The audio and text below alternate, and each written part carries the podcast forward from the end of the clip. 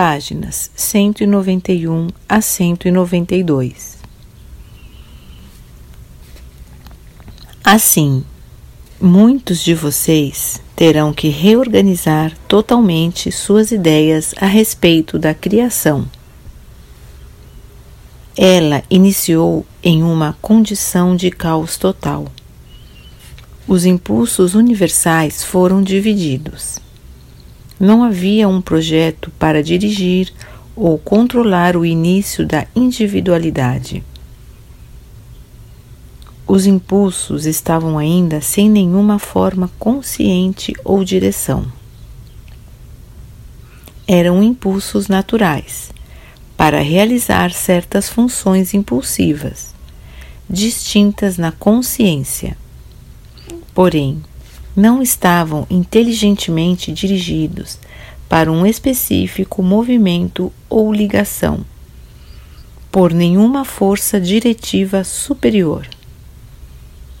Eles estavam sós, impulsos da consciência conhecimento, separados e perdidos, capazes de receber impressões.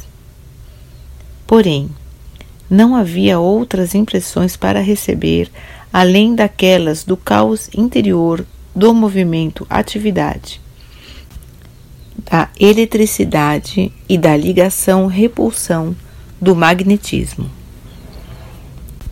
E este caos de consciência foi manifestado na criação como caos de partículas.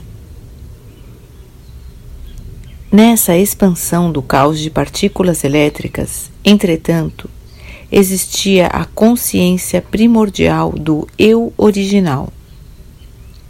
Não importando qual fosse o caos, o eu original veio através da intenção Pai para deslocar-se, tomar o controle, criar.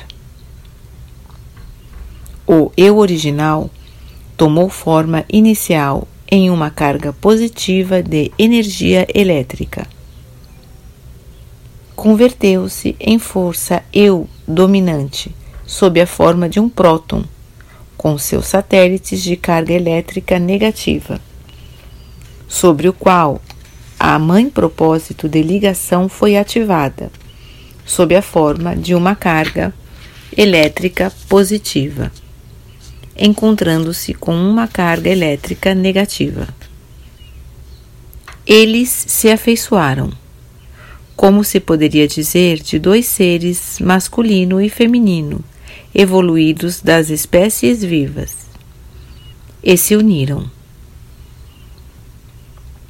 A mãe propósito de repulsão foi ativada quando pareceu provável que duas cargas elétricas positivas ou duas negativas iriam se encontrar e reagir negativamente.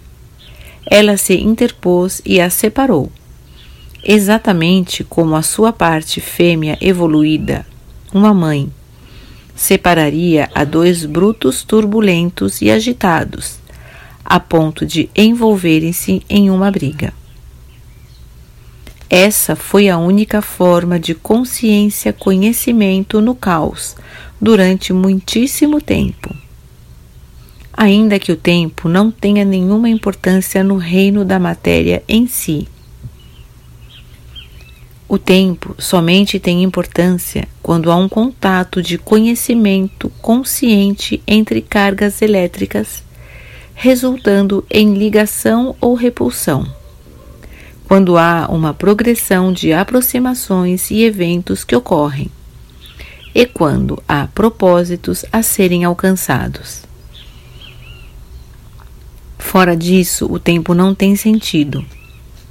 A criação é o produto dos impulsos primários funcionando de maneira individual e em conjunto, causando impressões um sobre o outro satisfazendo necessidades inerentes gravadas na consciência.